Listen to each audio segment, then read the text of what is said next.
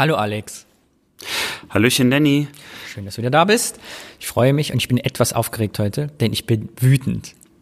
Du bist wütend, Ja, ich wieso habe ein das Thema denn? recherchiert und es hat mich, desto länger ich mich damit beschäftigt habe, obwohl es harmlos anfing, immer wütender gemacht. Und es kommt gleich ein Themenrand. Halte ich fest, ich werde schimpfen, schreien, polemisch werden und höchstpersönlich, weil es regt mich auf und es wird mich noch jahrelang beschäftigen.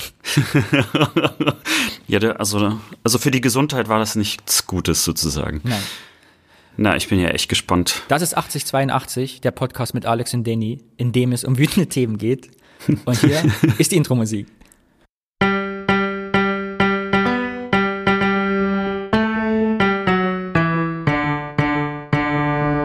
So, Alex, unser Thema dieses Podcasts ist, was ist unsere Haltung, unser Motto? Äh, wir langweilen die Leute nicht, ne? Ich krieg das, ich krieg's immer noch nicht hin.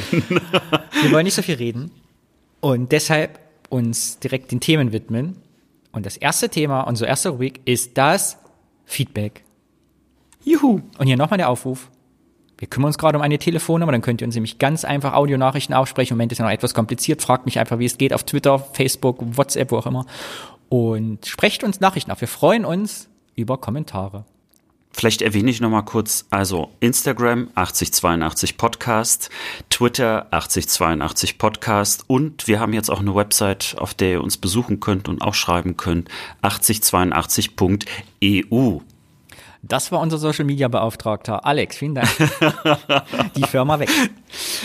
Äh, denn, genau, wir wollen kein Geld von euch, keine Spenden, keine Zuneigung, sondern nur eure Meinung und eure Stimmen hören. Naja, ein bisschen Zuneigung finde ich nicht schlecht. Ja, na gut.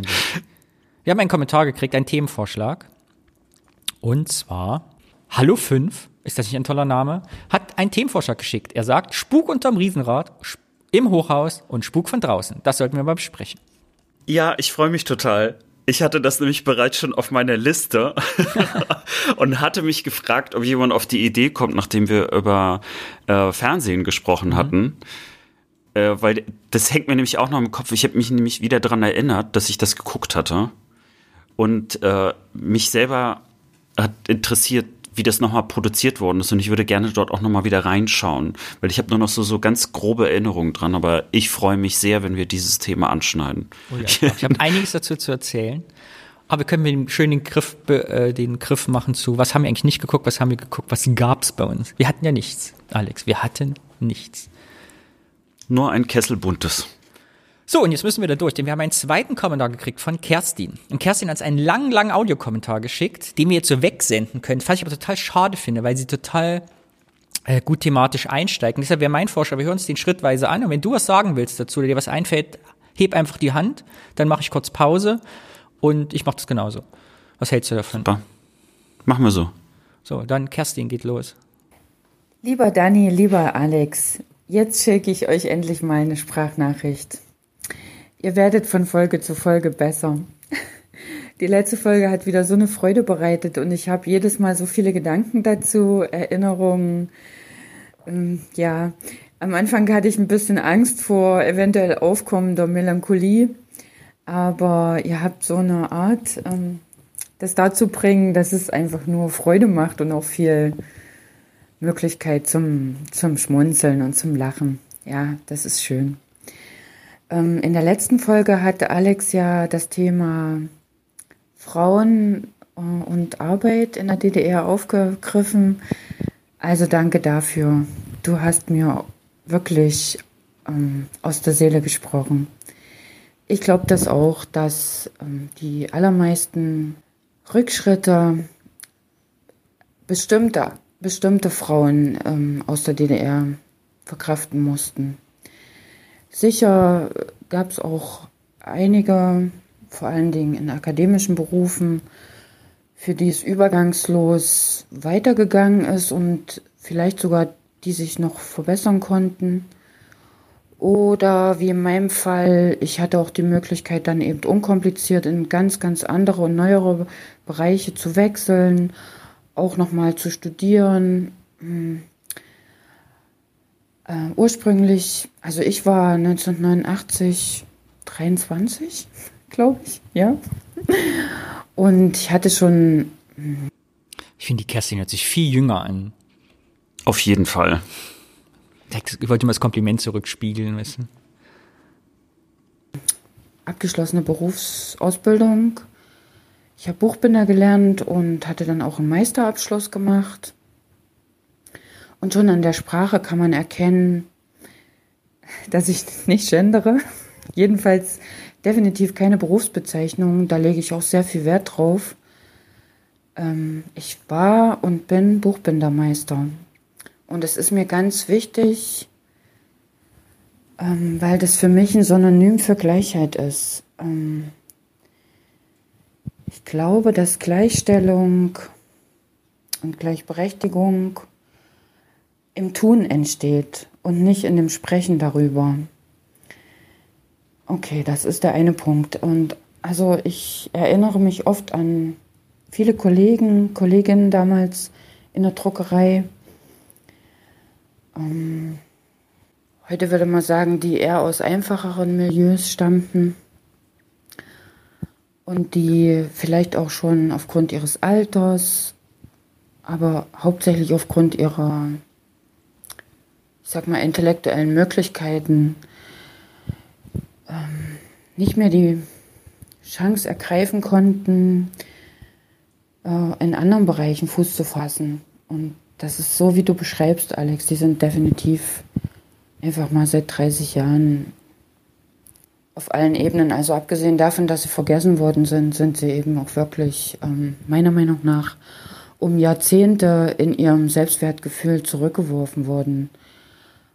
Und das Selbstwertgefühl, glaube ich, dieser Frauen im Osten war, sie können für sich und sogar ihre Kinder eigenständig gerade stehen. Ähm, es gab ja auch immer diesen Slogan, meine Hand für mein Produkt.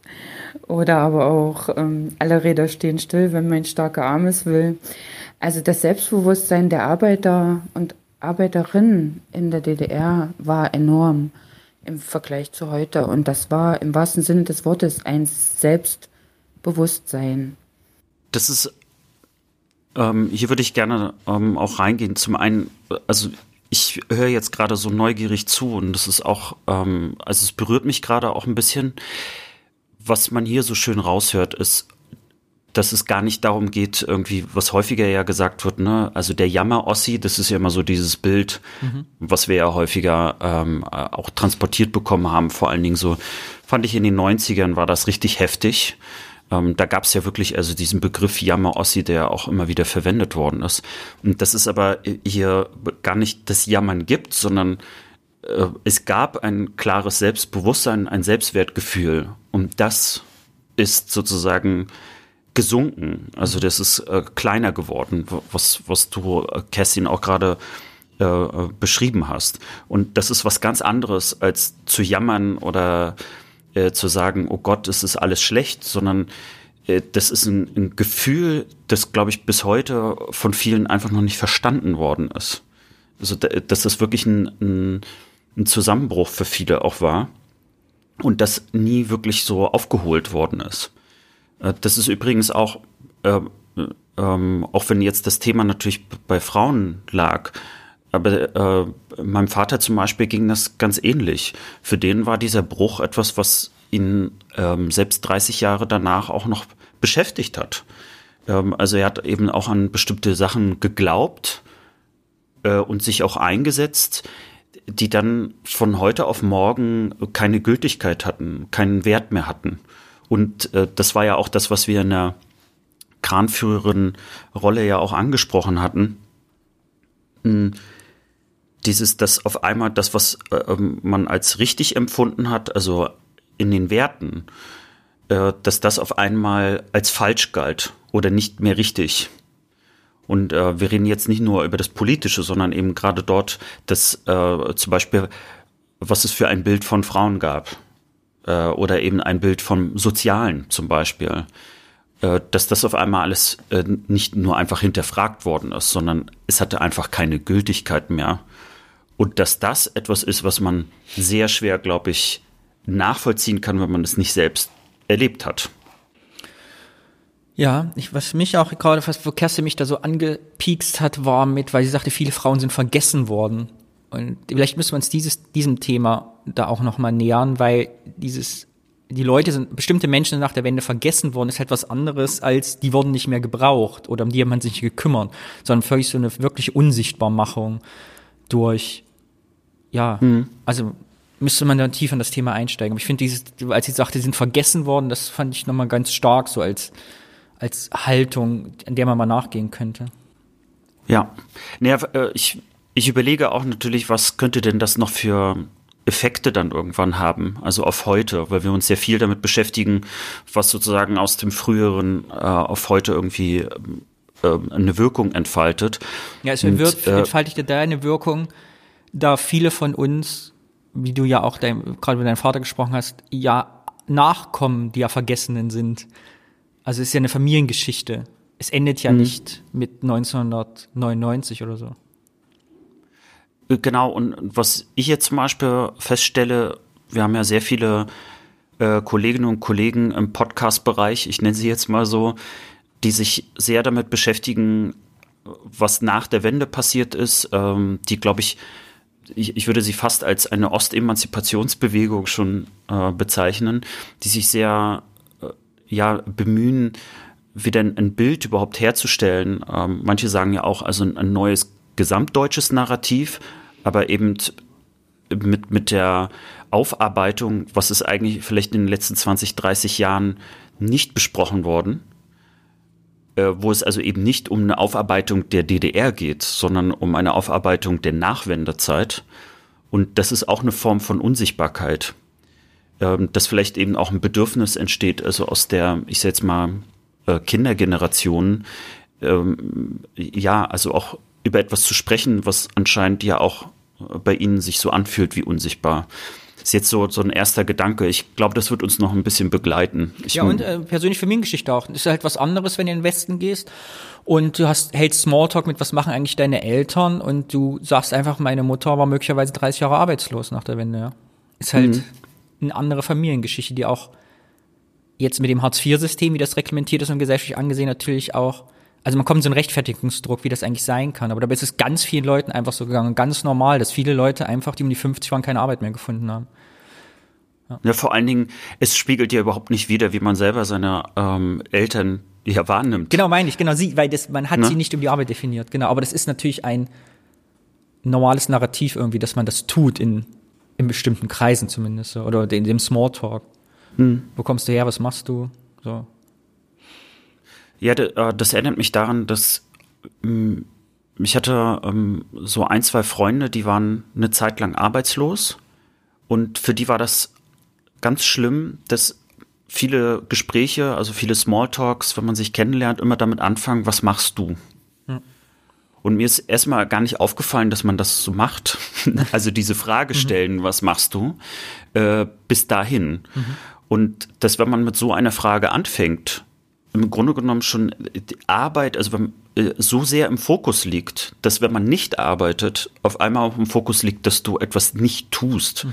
als ob du ähm, weniger wert wärst. So nach Motto, ach so, ähm, ja, du bist arbeitslos oder arbeitssuchend. Mhm. Ähm, als ob das irgendwie so ein was Schlimmes wäre oder so ein Malus und als ob dieser Mensch nichts anderes dann könnte.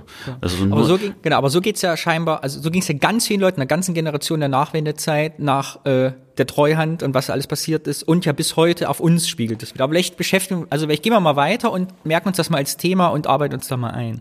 Mhm. Weil da wird es ja, glaube ich, viele Infos zu geben, die man sich so rauspicken kann. Ich mach mal weiter. Und die haben einfach mit ihrer Hände Arbeit ihre, sich und ihre Kinder durchgebracht und haben sich nicht mussten keine faulen Kompromisse schließen und aufgrund von wirtschaftlichen Zusammenhängen zum Beispiel in nicht zufriedenstellenden Beziehungen ausharren. Also ich habe das als sehr junger Mensch da schon erlebt und auch immer sehr ähm, bewundert und respektiert, mit welcher Klarheit und Konsequenz diese Frauen auch gelebt haben. Ne? Also ich sag jetzt mal, wenn der wenn der Alte dreimal besoffen hintereinander nach Hause kam, dann haben die den rausgekantet. Da standen die Koffer vor der Tür. Und es war ja auch das Scheidungsrecht in der DDR war extrem unkompliziert. Es war auch billig und es war sozial akzeptiert. Auch dass Frauen mit mehreren Kindern alleinerziehend waren. Ja, und da passt dann das, was Dani jetzt gebracht hat, eigentlich geht das nahtlos darin über. Ne? Also die Unterstützung ähm, zum Beispiel durch Schulspeisung auch. Ich kannte das in meiner Klasse auch. Da waren mehrere Kinder aus Familien. Ja, heute würde man eben wirklich sagen sozial schwache, wobei die ja nicht sozial schwach, sondern einkommensschwach sind. Ich wollte noch mal kurz bestätigen aus meiner Erfahrung, weil meine Mutter, ich, ich komme ja auch nach quasi Patchwork-Familie, wie man heute sagt. Also weil mein Vater ist meine Mutter, waren ja beide schon verheiratet, haben beide Kinder mit in die Ehe gebracht. Dadurch sind wir jetzt fünf Stück insgesamt. Und ich weiß auch, dass meine Mutter früh geheiratet, ich glaube mit 22 oder so, und sich dann mit nach zwei Kindern scheiden lassen. Ich habe von meiner Mutter aber nie Geschichten gehört, dass sie gedacht hätte, sie müsste jetzt irgendwie da bleiben aus Zwang und die Kinder, was soll das denen werden? Das war bei uns nie Thema. Auch von meinen Brüdern nicht. Da habe ich hab, also in mein, kann mich nicht erinnern, dass ich jemals gehört hätte, dass das irgendwie da eine schwierigere Zeit ohne Mann als Mitmann gewesen ist. So. Also eher eine Befreiung so.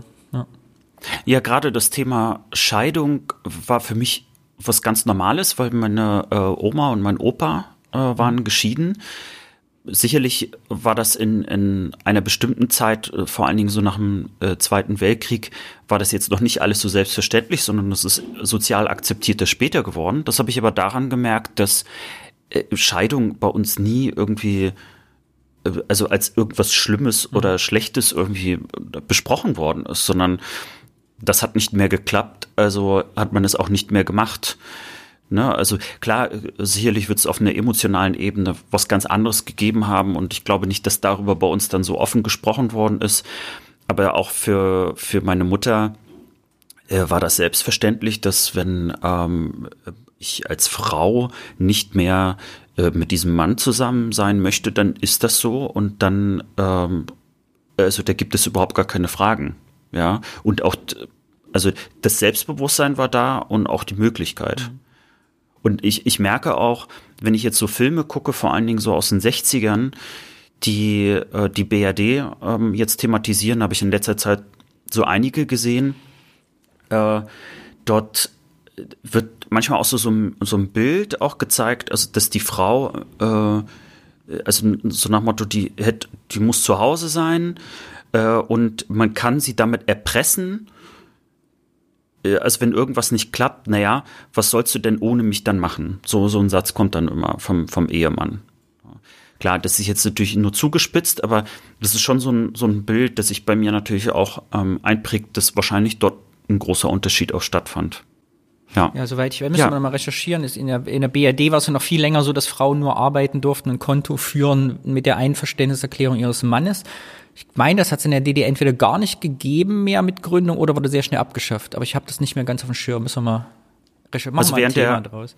Während der Recherche zu den äh, Kranführerinnen äh, kam das auf jeden Fall ähm, natürlich auch vor, wobei ich das jetzt noch nicht thematisiert hatte. Aber die also verfassungsrechtliche Gleichstellung der Frau war definitiv in der DDR also schon sehr früh angelegt von Anfang an ne, und äh, und wurde auch in, in vielen Teilen also des äh, des Lebens auch wirklich umgesetzt ne, weil jetzt natürlich bei einigen sicherlich so gleich der Zensurpunkt mhm. kommt ne? Ja ja DDR-Verfassung aber äh, genau solche Sachen wie zum Beispiel dass also eine Frau äh, arbeiten konnte ohne Erlaubnis des Ehemannes äh, oder auch ein Konto führen konnte ohne Erlaubnis des Ehemannes das äh, ist ganz klar ein Unterschied gewesen es, es, kommt mir so komisch vor, das überhaupt zu sagen, aber mir war da, also ich, ähm, vielleicht noch kurz dazu. Wir hatten ähm, also vom Jahr äh, hatte ich äh, eigentlich nur aus Witz mal äh, bei so einer Autofahrt äh, über Frauenrechten in der Schweiz recherchiert, weil ich ein paar Freunde habe, die äh, in der Schweiz leben beziehungsweise dorthin gezogen sind. Dann haben wir festgestellt, dass äh, das Frauenwahlrecht äh, in einem Schweizer Kanton erst Anfang, zwei, äh, Anfang 90, also ich glaube 1992 mhm. erst eingeführt okay. worden ist. Ich, das hat mich so erschreckt. Ähm, also das für mich also Frauenwahlrecht ist irgendwie was, was nicht mehr in, in den 90ern diskutiert hätte werden ja, sollen. Halt, ich habe mir letztens Gedanken zugemacht, als das kam mit in Russland ist doch aufgrund, weil es in der Sowjetunion verboten war, gab es 100 Frauen, wo für 200 Beruf die Frauen nicht ausüben durften. Und jetzt ist jetzt äh, neu gemacht worden. Jetzt gibt's, haben sie die Liste wohl halbiert und jetzt gab es auch die erste russische Berufspilotin seit 1. Januar, weil äh, ja, und am Ende ist es eine Lobbyfrage. Das ist ja auch, diese mitgeschleiften Gesetze sind das auch ja viel. Ne? Wenn ich überlege, Paragraph 175, irgendwie Homosexualität-Verurteilung als der verschärften Nazi-Version, hat sie in der BRD bis in die 70er gehalten, bevor überhaupt mal drüber gesprochen wurde, weil das einfach als normal angesehen wurde. Und diese Normalität aus dem Gesetz heraus dann gesellschaftlich gelebt, ich weiß gar nicht, worauf ich hinaus will, aber ich meine, also was ich sagen will, ich glaube, das Wort Scheidungskind dadurch, dass die Scheidung nicht problematisiert war und nicht tabuisiert und auch nicht die gesellschaftlichen Auswirkungen hatte, war in der DDR, glaube ich, nicht so schlimm wie jetzt. Also dieses Wort Scheidungskind irgendwie als problembehaftetes Wort kannte ich gar nicht. Ist mir nicht bewusst, dass mir das in meiner, das in der Jugend übergekommen ist. So. Weißt du, was ich meine?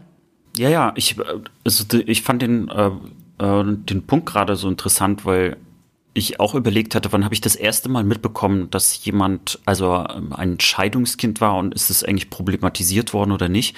Ich glaube, bei den Kindern hat das natürlich schon noch eine andere Wirkung gehabt, also dass man jetzt auf einmal äh, zwei Väter oder zwei Mütter hat oder wie auch immer.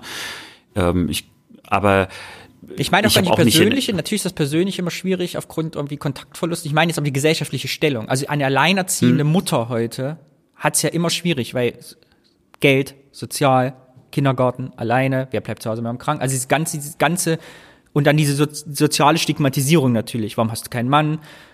Das ist ja schwer alleine, das Kind braucht doch eine Vaterfigur, das kann ja gar nicht, weißt du, so diese ganzen, mhm. diese ganzen Dämonen, die um einen da schwimmen, wenn man alleinerziehend ist. Und bei alleinerziehenden Vätern ja auch noch, ne, das ist ja auch unheimlich für viele Menschen. ja. Und ich glaube, dieser Rattenschwanz ja. war so in der DDR nicht da. Würde ich jetzt aus den Geschichten, die Kerstin erzählt, die ich von meiner Familie kenne, so unterschreiben. Aber vielleicht hat ja äh, jemand, der auch gerade zuhört, auch eine Erfahrung dazu und würde gerne äh, mit uns auch eine Erfahrung teilen. Äh, das finde ich gerade auch sehr schön. Also äh, so ein Podcast ist ja natürlich immer so, so eine Einbahnstraße erstmal. Man kann immer schön lange in ein Mikro quatschen, was wir ja auch tun und gerne. Äh, aber dann natürlich äh, mit, mit euch hier in Kontakt zu treten und so wie jetzt äh, bei dir, Kerstin, auch zuzuhören. Das macht natürlich wahnsinnig viel Spaß und ist auch äh, die Inspiration Apropos, für uns auch weiterzumachen. Wir sind kein Laber-Podcast, deshalb darf Kerstin weiterreden. Bitteschön. Und das waren drei oder mehr, mehr Kinder und die kriegten dann kostenlose Schulspeisung, kostenlose Bücher. Ähm, ja, konnten teilnehmen an Ferienspielen und an der Freizeit, an den Arbeitsgemeinschaften, die es gab. Und es war eben alles kostenfrei. Da waren dann die Mütter, wenn sie alleinerziehend waren, eben trotzdem berufstätig sein konnten.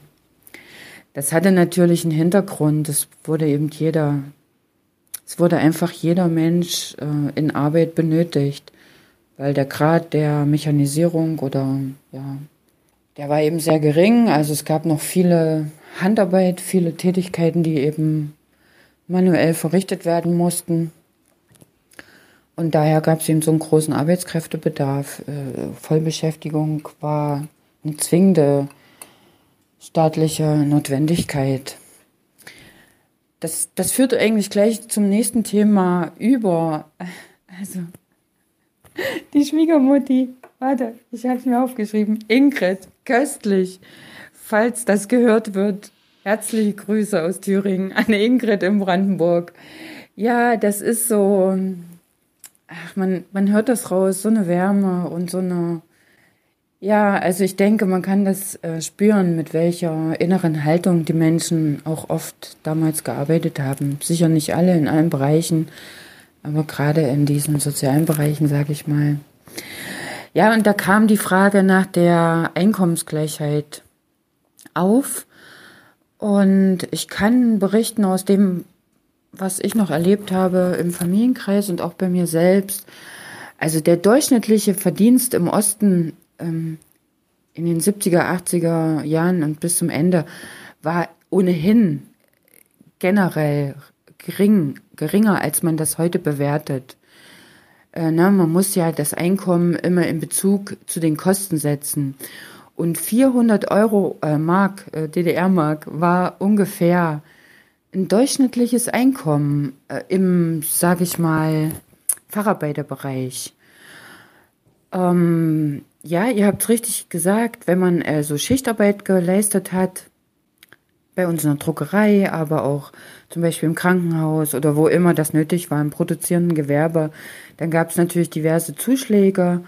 Und zum Beispiel bei uns in der Druckerei damals konnte man schon auch ähm, am Ende auf fast 800 Euro kommen. Wenn man Spät- und Nachtschichten gearbeitet hat, dann gab es noch Zuschläge für Leistung. Also es gab ja eine Norm. Also wenn man bestimmte Leistungen er, ähm, erreicht hatte, konnte man noch Zuschläge dazu bekommen. Und das alles war völlig geschlechtsunabhängig. Also ob diesen Arbeitsplatz eine Frau oder ein Mann ausgefüllt hat, das spielte keine Rolle. Aber natürlich war es so, ähm, wie ihr auch schon rausgearbeitet habt, es gibt natürlich traditionell Berufszweige, in denen haben, haben mehr Frauen gearbeitet als Männer. Und dann, ähm, ach so, ja genau, wegen diesem Phänomen, also dass es teilweise so hohe Facharbeiterlöhne gab, wollte zum Beispiel, wollten zum Beispiel auch wenige sich weiterqualifizieren. Also ich weiß noch bei uns in der Druckerei, viele, gerade im Druck, die Männer, viele wollten gar keinen Meisterabschluss erwerben oder als Meister dann tätig sein, weil das natürlich, äh, ich sage mal, gesellschaftspolitische Aufgaben nach sich zog und das wollte man einfach nicht. Und tatsächlich die Vergütung ähm, eher geringer war aufgrund dadurch, also dass eben bestimmte Zuschläge weggefallen sind und so weiter und so fort. Ähm, beim Studieren war es ähnlich, gerade auf Ingenieursebene. Also ich hatte dann noch eine Ingenieurschule besucht. Das war so ein Zwischenstadium, das gibt es heute gar nicht mehr. Ähm, das wollte auch kaum jemand machen. Es war halt wahrscheinlich viel Aufwand und konnte zu politischen Belästigungen, sag ich mal, führen aber auch nicht in allen Bereichen. Das war ganz verschieden.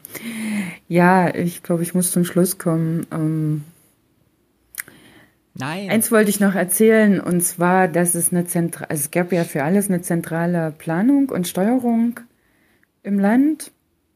Und so gab es eben auch eine zentrale Arbeitskräfteplanung. Und dann wusste man, und die war eben in den Regionen auch verschieden. Ich selbst stamme ja aus der Region Halle-Leipzig und da gab es ja die großen Chemiebetriebe, Buna, Leuna, und da wusste man zum Beispiel, da brauchte man in den nächsten 20 Jahren oder 30 Jahren so und so viele Chemiefacharbeiter, so und so viele Chemiker, Ingenieure, Techniker. Und dann wurde das entsprechend ähm, geplant. Das heißt, man hatte ähm, als Schulabsolvent, meistens war das schon in der 8., 9. Klasse, wurde ja darüber schon gesprochen, und dann wusste man genau in dem Bezirk, wo man lebt und wenn man da bleiben will. Also ich kann mich noch erinnern, da in meiner Heimat gab es zum Beispiel vier Lehrstellen als Friseurin, würde man heute sagen. Äh, und zum Beispiel acht Lehrstellen im Handel als Verkäuferin. Dafür aber, keine Ahnung, 200 Lehrstellen als Chemiefacharbeiter und so weiter. Und ja, also innerhalb von dem möglichen Spektrum hat man sich dann eben beworben. Und da wurde hauptsächlich auch auf bestimmte Leistungskriterien äh, wurden da gecheckt und dann eben auch entschieden.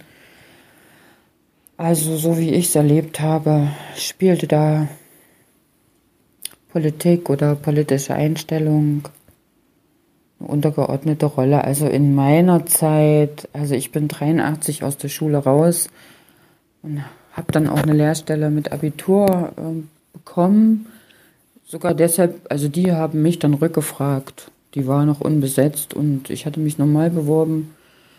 Und natürlich, ich kam aus einer Arbeiterfamilie, aber das war eigentlich, ich glaube, ab Ende der 70er war das alles nicht mehr so hoch bewertet.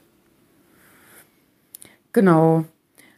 Also vielleicht habt ihr jetzt noch viele, viele Anknüpfungspunkte. Aber warum ich das gesagt habe mit der zentralen Arbeitskräfteplanung, also so gab das dann auch ähm, eine Mischung, also Geschlecht, geschlechtsspezifisch waren schon Dinge, die waren aber eher in der Person begründet als systemisch. So kenne ich zum Beispiel auch ehemalige Mitschülerinnen damals, die einfach mal Baufacharbeiter gelernt haben. Also richtig Maurer auf dem Bau. Oder ich kenne viele, eher hier aus der Gegend, jetzt lebe ich ja in Thüringen, da gibt's viele Agraringenieure, weibliche, äh, oder die eben auch zum Beispiel in der LPG gelernt haben. Äh, das sind Sachen, die heute auch nur kaum Männer, also auch Männer machen. Also gibt es, es muss man ja einräumen, dass es körperliche Unterschiede gibt. Das ist einfach mal so. Mm, aber irgendwie hat man das in der DDR auch kollegial gelöst, also im, im Kollektiv, nicht wahr? Also wenn da eine Aufgabe war, bei uns zum Beispiel in der Druckerei, wo klar war, jetzt eine etwas kleinere, zartere Frau konnte die nicht bewältigen, dann ist halt einer der Männer einfach eingesprungen. Und das war auch gar kein, gar kein Gesprächsthema. Es gab ja auch kleinere, zartere, nicht so kräftige Männer, die haben dann eben in anderen Bereichen unterstützt. Es gab zum Beispiel auch Verkäufer, gerade so im Herrenbereich, ne, Herrenausstatter. Äh, das gab's auch. Also ich würde sagen, im Großen und Ganzen kann man das nicht äh, am Verdienst festmachen, sondern kam schon auf die regionalen und ähm, ja, oh Mist, jetzt ist das schon so lang geworden. Ich glaube, das kann ich gar nicht abschicken. Schöne Grüße aus ähm, Weimar. Kerstin. Hi, ciao. Danke. Dankeschön und äh, ich bin froh, dass du es abgeschickt hast. Ich auch. Also es, ja, also es ist sehr schön und äh, macht dir da keine Sorgen. Äh, wir vergessen manchmal auch die Zeit, aber äh, wichtig ist ja, dass du uns äh, deine Geschichte auch geteilt hast. Für mich ist das super. Das ist was ganz anderes, als wenn man irgendwie äh, was recherchiert, äh, irgendwie in Google was eingibt. M mir ist eine Sache noch. Bevor du sagst, die Kerstin hat quasi ihren eigenen Podcast aufgenommen und uns den dann geschickt. Die hat sich hier reingeschlichen. Die muss mal als Gast vorbeikommen, finde ich viel besser. Sehr, sehr clever. Ähm, eine Sache ist mir echt nur hängen geblieben ähm, mit, mit dem Gendern und äh, dem Buchbindermeister. Ich habe gerade so überlegt, also äh, Gendern ist ja eh, also das ist ja ein hochkomplexes Thema und äh, ich möchte auch gar nicht zu tief eindringen, weil damit kann man auch äh, manchmal die falschen Knöpfe drücken. Drück alle Knöpfe. Aber ein, aber ein Punkt natürlich, der beim Gendern äh, gerade auch wichtig ist, dass man durch die Sprache überhaupt erstmal klar machen möchte, hey, äh, also hinter diesem Wort, also hinter diesem äh, Begriff oder der Beschreibung, da stecken genauso viele Frauen drin wie Männer. Also das ist ja ein, ein, ein Punkt der Emanzipation, äh, so wie ich ihn auch verstehe und auch wichtig empfinde, weil ich selber äh, gemerkt habe, dass es einen Unterschied macht, ob ich also das Gefühl, also bildlich aufbaue, da sind jetzt Frauen und Männer oder äh, ist es nur ein Mann, der da aufgebaut wird. Nur ist es aber so, ähm, was Kerstin gerade beschreibt, dadurch, dass ja viel, viel, viel mehr Frauen in der DDR gearbeitet haben. Und wir wissen ja, bis 1990 waren das ja über 90 Prozent, also äh, massiv unterschiedlich, also zum, zum Westen, dass, wenn man eben sagt Buchbindermeister oder Agraringenieur, äh, das ist mir gerade so aufgefallen in der Sprache, ein weiblicher Agraringenieur, hat gerade die Kerstin auch nochmal mhm. gesagt. Ähm, dass möglicherweise einfach überhaupt gar nicht ein anderes Bild existierte, also im Sinne von äh, ich sehe dann nur einen Mann, wenn ich Agraringenieur mhm. höre, sondern ich sehe Frauen und Männer, weil auch mein Erfahrungsraum ein vollkommen anderer ist. Ne? Also wenn ich ein Buchbindermeister sehe, dann habe ich vor Augen eine Kollegin und einen Kollegen. Und dass das möglicherweise deswegen auch ähm, nochmal anders wahrgenommen wird, wenn jetzt gegendert wird, das ist das äh, ähm, also das, es wirkt trotzdem erstmal wie so ein Rückschritt, der vielleicht mal gegangen ist, rein jetzt emotional. Ja, weil das, das ist klar, genau, das ist, genau, zur Sprache kommt eben die Erfahrung dazu. Also zwei Beispiele dazu. Ich habe den Eindruck auch bei Kerstin, dass auch nicht Gendern halt ein Emanzipationsprinzip sein kann, weil sie hat zum Beispiel Verkäuferinnen und Friseurinnen ja doch gesagt. Aber dass mhm. da, wo es eigentlich früher typisch Mannberuf war, wo man als Frau rein wollte, dann eben das Nicht-Gendern halt emanzipatorisch war. Weil ich bin halt Buchbindermeister, weißt du, und nicht irgendwas anderes. Ja. Und gleichzeitig ist ja Form, weil meine Mutter hat ja Teilfacharbeiter Rinderzucht gemacht. Und wenn ich zum Beispiel an einen Rinderzüchter denke, denke ich immer an meine Mutter. so, weißt du, also so, ne? Also ich, wenn jemand sagt, hier, ich bin Rinderzüchter, würde ich sofort meine, meine Mutter denken, weil das einfach Genau, weil das halt die Erfahrung ist, unabhängig von den Worten, wie Kerstin das sagt. Spannendes Thema. Äh, äh, Müssen wir noch weiter dran arbeiten, wie das wirklich, weil wir haben ja jetzt Ingrid, die sagte, ne, kein Mann wollte arbeiten, mhm. Kerstin sagt, so war es dann, also die hat ein bisschen anders das erlebt, das auf Persönlichkeit ankam, also wir müssen es da tiefer reinarbeiten. Aber gerade Rinderzüchter äh, geht mir ja genauso. Mein Vater hat ja auch mit Rindern äh, gearbeitet mit Schweinen und Rindern äh, als Ernährungswissenschaftler für landwirtschaftliche Nutztiere, so hieß das. Da äh, das, das Bild, dass also Frauen und Männer gleichberechtigt neben Rindern stehen, das ist bei mir, das ist bei mir äh, komplett drinne. Also ich, ich na, auch äh, klar, also das war ja ähm, auch ein äh, akademisch-wissenschaftlicher Bereich, aber eben nicht nur. Es war vollkommen selbstverständlich, dass da einfach äh, beide Geschlechter da waren also von daher äh, musste ich jetzt, ich musste aber auch wirklich lachen, weil bei Rinderzüchter muss ich an meine Mutter denken. Unsere das Rinder stehen still, wenn die stark aktiv das, äh, das wird die schlimme Geschichte. schenke ich dir das als T-Shirt. Willst du mein Trauma dazu hören? Weil ich habe erst ja. irgendwann meine Mutter mal dem Glas Wein, das wusste ich nicht. Ich war erst über 30, als meine Mutter damit rausgerückt ist, dass ihre erste Ausbildung der Teilfacharbeiter in Rinderzucht war. Und das wusste ich halt nicht. Ich bin der Sohn einer Rinderbesamerin. Jetzt ist raus. Ah, das ist schön. Das sind also, diese Familiengeheimnisse, die irgendwann das rauskommen, weil für meine Mutter war das total unwichtig, weißt du, weil das ja, der hat das quasi neben der POS irgendwie gab es das ein Angebot irgendwie oder beim Abitur schon Teilfacharbeiterbrief, ich habe es nicht ganz geschnallt und für meine Mutter war das nie relevant zu erzählen halt, ne? Irgendjemand muss es ja machen, ne? Aber stell dir vor, wir hätten jetzt so so einen äh, Sex-Podcast, so Pardologie, weißt du?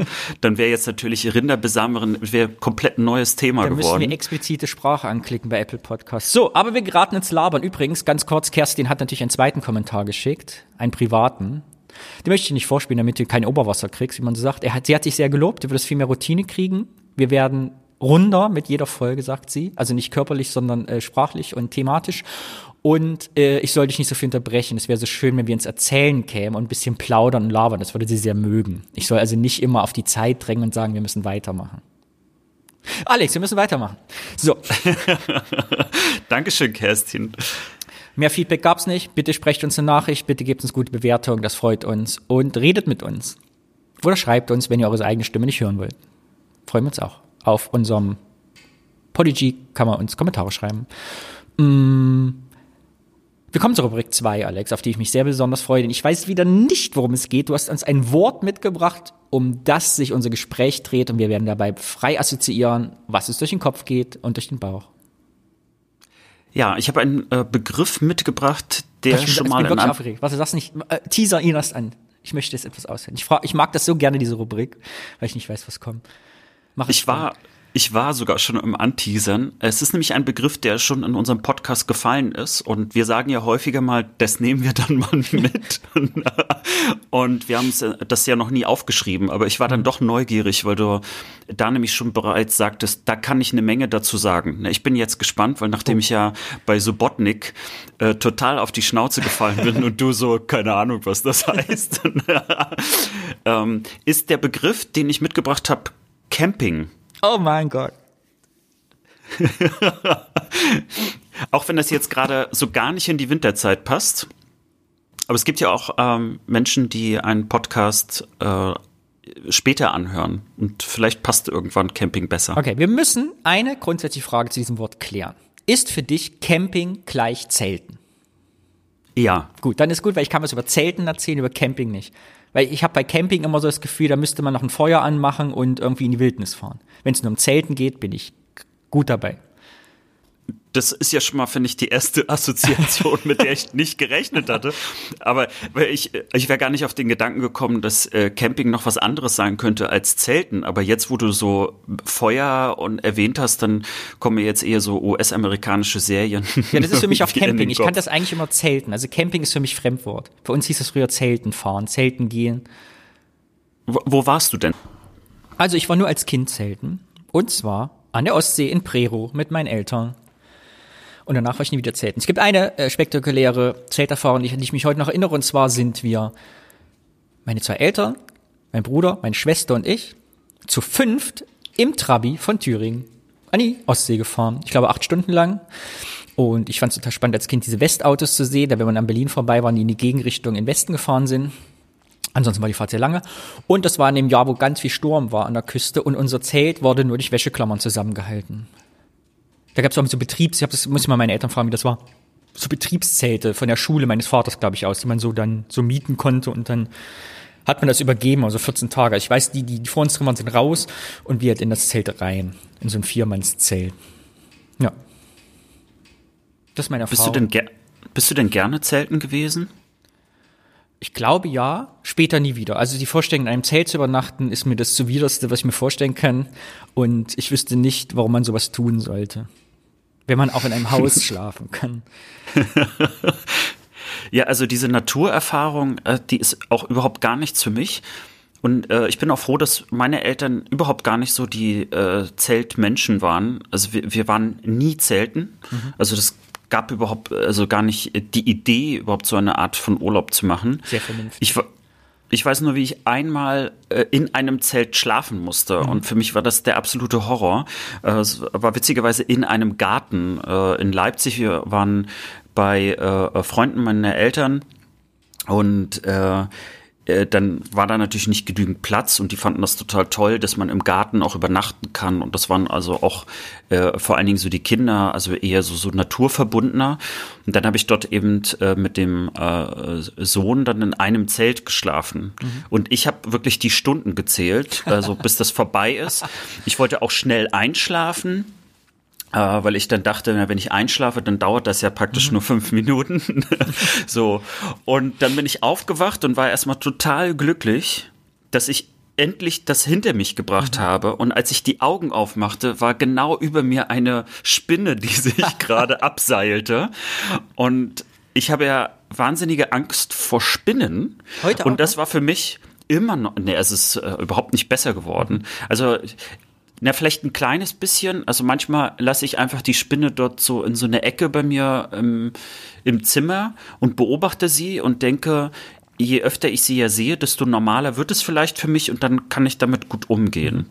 Aber wenn, sie muss dann trotzdem weit weg sein. Aber in diesem Zelt war sie halt direkt über, über, meinem Gesicht. Und das war so äh, dieser Moment von, ich habe es gerade überstanden und dann auf einmal dieser Schock, das ist noch viel schlimmer, als ich es mir vorgestellt habe. Und ich weiß noch, wie ich mich dort irgendwie so, so seitlich weggerollt habe, weißt du, so als ob irgendwie gerade so ein Angriff mhm.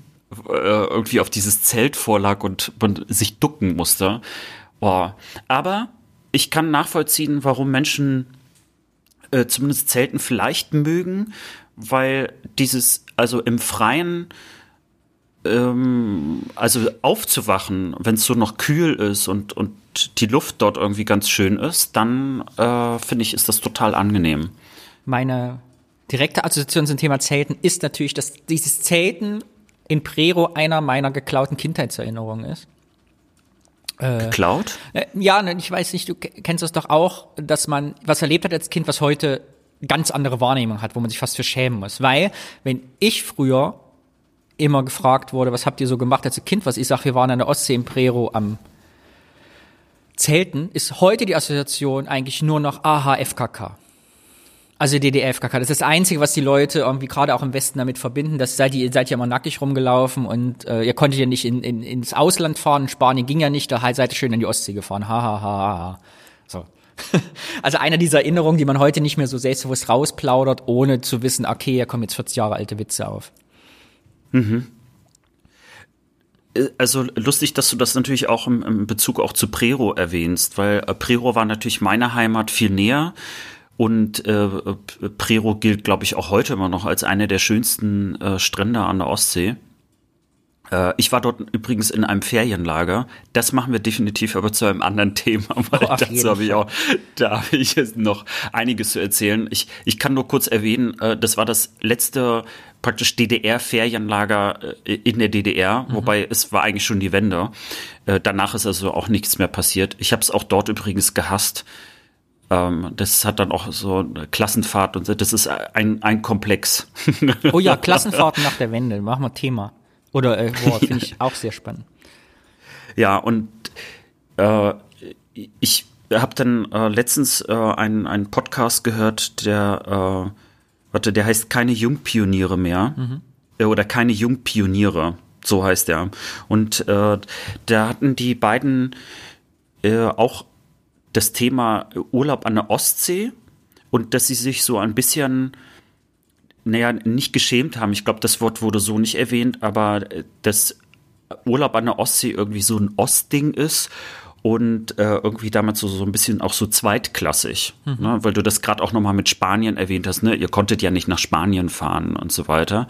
Während für mich, äh, also heute immer noch, äh, nicht nur weil es meine Heimat ist, sondern ich der Meinung bin, dass die Ostsee so viele Millionen von Touristen anlockt, dass das äh, eigentlich nie zweitklassig gewesen sein konnte, sondern nur missverstanden. äh, hab dann aber auch äh, in dem Podcast hat auch der Hoster äh, sagt man Hoster? Ich weiß ja, gar ja, nicht. Host. Der, der Host. Der, der Horst. Der Horst. Der hatte äh, dann äh, aber dann auch gesagt, ja, aber an der Nordsee war ja noch nie im Urlaub. Und dann ist mir aufgefallen, ich war ehrlich gesagt auch noch nie an der Nordsee baden mindestens. Also ich habe noch nie ein, ein Watt gesehen. also ich kenne das nur aus dem Fernsehen. Also in der Hinsicht bin ich vielleicht dann auch äh, kein Deut besser. Ja, Zelten. Aber ich kann trotzdem, es geht auch noch ohne Zelt. Äh, zwei meiner besten Freunde, die äh, in, in Rostock auch noch leben, mit denen ich auch Gott sei Dank noch Kontakt habe, die mir also immer noch sehr, sehr nah sind. Grüße an euch beide, falls ihr zuhört. Wir hatten äh, schon ein bisschen später die Idee, Mensch, am Strand übernachten, das wäre ja eine total tolle Idee. Und ich gebe zu, ich fand die Idee überhaupt nicht toll. Aber ich dachte, ich muss jetzt mal auch so was für eine gute Männerfreundschaft tun und äh, fand die Idee als solches irgendwie so, so eine gemeinsame Erfahrung zu haben ganz gut und wir sind dann äh, am Ostseestrand bisschen weiter weg von Rostock, wo es auch ein bisschen ruhiger ist. Da haben wir uns dann auch wirklich äh, also einen schönen Abend gemacht und äh, haben dort aber auch gepennt ohne Zelt mit äh, so Schlafsack und so. Und es war natürlich toll, irgendwie aufzuwachen, während die Sonne dann auch aufgeht. Also es hat natürlich was total Romantisches. Was aber überhaupt nicht so romantisch ist, sind, dort waren irgendwelche komischen Fliegen und sie waren sehr zahlreich. Und äh, sie, gefühlt wollten die uns, glaube ich, auch aufessen. Und mir ist einfach nur hängen geblieben, dass einfach diese ganz, ganz viele Fliegen da waren. Und das ist wieder so ein Punkt, warum ich einfach Zelten und ähm, Urlaub im Freien nicht mag, weil dort also man, man teilt sich ja, ja, man, man teilt sich das mit anderen Lebewesen. Und denen ist egal, ob man ein Mensch ist oder nicht. ja, also von daher, äh, das wird mich, glaube ich, auch nie, nie bringen. Aber zum Thema FKK, äh, ich kann schon mal versprechen, irgendwann wird das natürlich ein Thema. Es ist mir auch ein Herzensthema. ich kann dazu nur schweigen. Na gut. Ja gut. Ist das alles, was wir zu erzählen zu sagen haben? Ja. Gut. Kindheitstraumen aufgear aufgearbeitet. Ja. Das passiert ja häufiger, dass wir hier so Traumata aufarbeiten. Es, wahrscheinlich ist irgendwie, irgendwann sollte unser Podcast heißen 8082 therapeutische Aufarbeitung. Ihr armen Ostkinder. Was hat, was hat der Ost mit uns gemacht? Was habt ihr mit uns angestellt? Gut, ja. dann äh, kommen wir zur nächsten Rubrik. Ich habe jetzt angekündigt, ich bin zornig. Ich bin wütend. Ja. Ich könnte schreien. ich könnte hier in mein Holz zu speisen. Ja, und jetzt gerade durch Prero nochmal richtig angeheizt, denn hier wird mit unserer Vergangenheit umgegangen bei dem Thema, dass es mich im Halse wirkt. Und ich habe dieses Thema mitgebracht, weil ich das als einen Grund sehe, warum Ostdeutsche, gerade unsere Generation, eine Generation älter und die Jüngere auch, weil die ja auch noch darunter leiden, so angepisst sind, wie man mit unserer Geschichte umgeht. Okay. Also als Beispiel einfach, um den Leuten mal begreiflich zu machen, wie man nicht einfach sich über uns lustig machen kann. Also ich bin jetzt natürlich doppelt gespannt. Und ich hoffe, dass ich jetzt nicht auch noch zornig werde. Sagt dir das Wort Catwurst etwas? Ja. Mein Thema heißt die große Catwurst-Legende. was, was weißt du über Catwurst? Sag mir alles, was du darüber weißt. Also zum einen äh, ich habe über Catwurst viel später was gehört, als ich es in meiner Erinnerung hatte. Mhm. Jetzt hoffe ich auch, also da du es schon als Legende ankündigst, habe ich das Gefühl, das könnte vielleicht was damit zu tun haben. Naja, auf jeden Fall Cat äh, äh steht für Ketchup und nicht für Katzen. Äh, und angeblich äh, soll das wohl äh, das Gegenteil von Hot Dog sein. Also das ist im Prinzip also der, der ostdeutsche Hot Dog, nur eben Cat und ja. Und da habe ich dann irgendwann auch gemerkt, ist das wirklich so? Kann ich mir gar nicht vorstellen. Auf jeden Fall, weil äh, in meiner Erinnerung ist es auf jeden Fall ein Würstchen in einem in einer Art Baguette-Brötchen mit Ketchup drinne. Und das habe ich zumindest nach den 90ern sehr gerne gegessen, kann mich aber nicht erinnern, dass ich es vorher irgendwo gegessen genau. habe. Das ist nämlich genau die Frage, die ich mir gestellt habe. Die ich vielen Leuten gestellt. Ich habe Leute angerufen, ich habe meinen Bruder angerufen, ich habe Leute bei Twitter angeschrieben, ich habe Menschen gefragt, ich habe meinen Vater gefragt, meine Mutter, ich habe meine Schwester gefragt, ich habe Leute angerufen, die ich kaum kenne, um ihnen eine Frage zu stellen, die hieß, hast du in der DDR mal Catwurst gegessen? Und 90 Prozent der Leute sagten nein. Und ich erzähle dir, bevor wir weitermachen, bevor ich mir beim Rant loslege, erklären wir jetzt mal wirklich, was die Kettwurst ist. Und zwar habe ich vom MDR eine Reportage mitgebracht von 2003, die heißt Mahlzeit DDR, Bräuler, Kettwurst und Grilletta. Und wir hören mal rein, was das ist und wo das herkommt. Motto, was der Westen kann, kann der Osten schon lange. Mit Beginn der 80er Jahre kam ein völlig neues DDR-Imbissprodukt auf den Markt. Die sogenannte Kettwurst, die einem irgendwie bekannt vorkam. Damals war sie nur in Ostberlin zu haben. Heute gibt es die ostdeutsche Antwort auf den Hotdog noch immer, zum Beispiel in Berlin in der Schönhauser Allee. Die Kettwurst. 1979 präsentierte ein Jugendkollektiv auf der Messe der Meister von morgen ihre knackige Erfindung. Die jungen Forscher waren gerade vom Urlaub in Ungarn zurückgekehrt. Die waren in Budapest und haben sich dann doch noch diesen Hotdog angeguckt. Das muss doch bei uns auch zu machen sein, nicht? Und wie denn und so, naja. Und dann haben sie dann Scheibchen für Scheibchen, der Name Hotdog durfte nicht genommen werden. So, der Name Wurst war da und Ketchup und dann hat man Catwurst daraus gemacht. So, dann haben die Techniker dann die, die ersten heißen Stiele entworfen, wo man die Brötchen raufgestülpt hat. Ich weiß noch, dass es ein ganz furchtbar langer Prozess war, ehe man denn einen Bäcker fand, der denn, äh, da ging das nicht mit diesem Ostteig nicht, der schön fest ist, ein festes, knuspriges Brötchen. Äh, äh, da muss es den Luftteig haben, nicht, wo du es raufmachen kannst, dass dann auch ein Loch bleibt. Auf der Jugendmesse erhielt der Osthotdog für das Exponat Versorgungslösung Kettwurst eine Urkunde. Und auch der Kunde war begeistert. Im Westen war ja die Bratwurst wurde ja geschnitten. Und im Osten hat man die natürlich nie geschnitten, da hat man die Bratwurst so gekriegt auf dem Pappteller. Und wenn die heiß war, hat man dann erstmal sich die Finger, waren alles fettig und dann war sie heiß und dann wusste man, dann ist er noch runtergefallen, halb aufgegessen runtergefallen. Also da war die mit der Kettwurst war eine gute Idee. Im letzten Jahrzehnt der DDR wurde es an den ostdeutschen Imbissständen immer kreativer. Die Grilletta kam. Verkauft wurde sie in Ostberlin und in Leipzig. So. Das ist die Geschichte der Kette. Ich, ich musste aber äh, gerade, sorry, da muss ich kurz noch unterbrechen an der Stelle. Ich musste so lachen über die Aussage mit der Bratwurst und dass die zu heiß war und dass man die kaum halten konnte und so. Es gibt nämlich eine Rostocker Bratwurst äh, ohne Darm. Mhm die wirklich sehr lecker ist. Empfehlung hier an dieser Stelle. Aber das ist heute noch so, dass man sie kaum festhalten kann und vor allen Dingen im Winter, äh, wo die, äh, wo sozusagen der Temperaturunterschied noch viel krasser ist. ich, muss, ich, ich konnte das gerade richtig mitfühlen. Gut, aber zurück zur Catwurst. Also, Genau, es war nämlich so, ich habe noch ein bisschen weiter recherchiert, dass eben äh, Berlin-Alexanderplatz wurde damals so ein touristisches Highlight in der DDR durch den Bau des Fernsehturms, Weltzeituhr und so. Und die hat halt überlegt, wie, wie verernähren wir die Leute da mit einem Imbissprodukt. Und die hatten wohl richtig Schwierigkeiten, am Anfang so einen Bäcker zu finden. Dann sind durch Berlin, haben gesagt, wir brauchen, weil wir kein normales, so DDR-Brötchen, so ein hartes wollen, sondern so eine Art luftigeren Hefeteig, eben wo man ein Loch reinmachen kann. Hatten diese Apparatur also wer Catwurst nicht kennt, das Prinzip sieht aus wie ein größeres Hotdog-Brötchen, was von einer Seite offen ist, war von oben und man stülpt es über so eine Art Edelstahlzylinder. Und diese Edelstahlzylinder sind heiß und backen das Brötchen von innen quasi nochmal, machen da so eine Kruste von innen. Und in dieses Loch längs wird diese Wurst reingesteckt und Ketchup reingemacht. Das ist die Catwurst. So, ich fand diesen Beitrag hat mich, wenn man ihn sieht, die Bilder dazu, ist er schon etwas nostalgisch, ein bisschen sehr nostalgisch. Und weil so der im Fokus liegt mit, ah, die haben ja einen Preis dafür bekommen, ne? also eine Auszeichnung, weil das war im Prinzip, also ein Berliner VEB, Volkseinbetrieb, hat sich überlegt, die jungen Leute da, okay, wir wollen die Leute ein bisschen cooler abfertigen, was machen wir dann, haben halt dann so sich ans Hotdog angelehnt, wollten aber was Neues machen, die wollten also kein Hotdog im Prinzip machen, sondern was erfinden halt. Ne? Das waren junge Leute in diesem Betrieb, die haben ja gesagt, wir machen jetzt ein neues Produkt.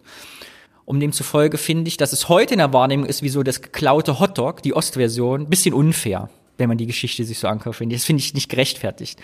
Weil das immer so klingt wie heute, äh, ja, das DDR-Hotdog, die hatten ja keine richtigen Hotdogs, die mussten das komisch machen und da kam das Würstchen halt von oben rein, nicht von der Seite, weil die ein bisschen doof sind. Weißt du? So. Und das zweite, und deshalb habe ich alle Leute gerufen, das hat mich so wütend gemacht, weil ich habe als Kind nie eine Kettwurst gegessen. Niemals. Mein Vater hat keine gegessen, meine Mutter kannte den Begriff nicht mal. Nee, andersrum, mein Vater kannte den Begriff nicht. Meine Mutter hat gesagt, die gab es bei uns in Thüringen nicht, die Kettwurst. Und im Beitrag wurde es ja auch gesagt, die gab es 79 erstmal nur in Berlin-Alexanderplatz und später, glaube ich, noch in der Friedrichstraße noch. So. Es wird aber heute in den ganzen Kochbüchern, wenn ich die 100 besten Rezepte des Ostens, weißt du, die DDR-Kultküche, alles, was jeder kennt, immer so getan, als hätten wir in der DDR alle Kettwurst gefressen. Und das stimmt einfach nicht. Es ist eine Legende. Und diese Reduktion, also dieses, weißt du, die hatten ja, weil es ist ja auch immer in Kombination mit, ah, die hatten ja nicht mal saure Gurken und Krautsalat und mussten deshalb nur Ketchup und Würstchen essen, weil die hatten ja keinen richtigen Hotdog. Dabei ging es darum ja gar nicht. Weißt du, das war, sollte ein, eine Wurst im Brötchen mit Ketchup sein oder Senf so. Und das ärgert mich, dass es heute in dieser Geschichtsverklärung dazu geworden ist, als wäre es ein Nationalgericht der DDR. So als hätten wir das alle den ganzen Tag gegessen und wir hatten ja nichts. Und das ärgert mich. Möchtest du kurz mich unterbrechen, was dazu sagen? nee, ich finde es total schön, äh, dich Kannst du so nachvollziehen, was ich meine? Sehen. Also Ich, ich habe erstmal jetzt einfach nur ziemlich großen Hunger, weil ich jetzt richtig großen Appetit bekommen habe. Und ich habe jetzt auch Lust auf eine Kettwurst und äh, also ich bin gar nicht jetzt so sauer darauf, dass ich keine hatte, aber dieses, äh, dass da so eine Legendenbildung irgendwie stattfindet und man irgendwie das Gefühl hat, ja, also wir müssen das ja kennen. Äh, das ist ja nochmal so, so umgekehrt das, was wir ja häufiger schon thematisieren, dass man uns im Grunde genommen ja was nachsagt, was eigentlich in, in unserer äh, Lebenswelt und unserer Lebenserfahrung eigentlich nie so stattgefunden hat, sondern äh, das wird uns sozusagen nachgesagt. Ähm, also wir werden praktisch mit einem Bild ergänzt, äh, das ja falsch ist, das also von anderen aufgebaut worden ist. Und äh, ich habe also ich habe überlegt, was habe ich denn eigentlich immer gerne gegessen, aber es war meistens Bockwurst mit Pass Senf. Wir wollen gar nicht abschweifen, wir sind kein Laber-Podcast und deshalb Jetzt hast du ungefähr verstanden, was ich meine mit ne, dieser Beitrag, so ein bisschen ähm, nostalgiert das ein bisschen und hebt da so Punkte raus und erklärt uns ja ein bisschen, aber schon ein bisschen nostalgisch, wie es funktioniert. Und jetzt habe ich hier einen zweiten Beitrag, um meine Argumente zu unterstützen, weil durch mit dem Thema jetzt quasi Catwurst kein Begriff ist, habe ich einen zweiten Clip mitgebracht und zwar von Galileo. Galileo hat nämlich die 20 verrücktesten Wurstspezialitäten der Welt gekürt. Und jetzt spiele ich nämlich ein Catwurst ist Platz 4 geworden, wie das Westfernsehen im nach der Jahrtausendwende über Catwurst berichtet in unserer Vergangenheit. Ich spiele das mal ein. Guten Abend zusammen. Das haben wir jetzt für Sie. Deutschlands ungewöhnlichste Würste. Ja, was in Würstchen drinsteckt, ist uns wohl allen klar. Zum Beispiel Schweinefleisch, Nitritpökelsalz oder auch Milcheiweiß. Klingt ziemlich gewöhnlich. Doch es geht auch exklusiver. Viel exklusiver. Hier kommen. Kurze Unterbrechung. Denn ich möchte, ich habe eine Aufgabe für dich. Was mich nämlich, an zweites habe ich ganz vergessen, was mich noch nerviger macht als Nostalgie, ist die Politisierung des Verfahrens. Das war mir eben schon, als ich sagte, ne, die, diese junge Brigade da oder die, äh, die, die junge Generation, diesen volkseigenen Betrieb, die können ja nichts dafür, dass alle Betriebe staatlich waren, sage ich mal so, ne, hatten die Idee, jetzt müssten die Aufgabe für Touristen was in Berlin zu machen. Und die Frage, ist das jetzt eine politische Aufgabe? Also kann man das so sehen, dass, dass das politisiert ist, staatsgesteuert und man sagt, es muss ja schon blöd sein, weil es ein sozialistisches Produkt ist. Das ist die Frage. Und jetzt gebe ich dir mal die Denkaufgabe mit diesem Galileo-Beitrag. Wie oft wird die Catwurst hier politisiert? sozialisiert und dem Sozialismus gleichgeschrieben. Und die Frage an dich, die du hinterher äh, beantworten kannst, ist, ist das gerechtfertigt in dieser Art und Weise? War unsere Catwurst ein politisches, eine politische Ungerechtigkeit? Ist es eine Unrechtswurst? So. Die 14 ungewöhnlichsten Extrawürste, die es garantiert nicht alle beim Metzger nebenan zu kaufen gibt. Echte deutsche demokratische Zutaten katapultieren die Kettwurst auf den vierten Platz der ungewöhnlichen Würstchen. Sie sieht aus wie eine Bockwurst oder ein Wiener, aber ist sie nicht. Sie nennt sich Kettwurst und ist ein Relikt aus DDR-Zeiten. Die Zutaten allein sind noch nichts Besonderes. Schweinenacken, Rückenspeck, Eisbein und Backenfleisch. Das Ungewöhnliche daran, die Herstellung muss genauso ablaufen wie damals zu DDR-Zeiten. Auch die Gewürze sind ein sozialistisches Geheimnis.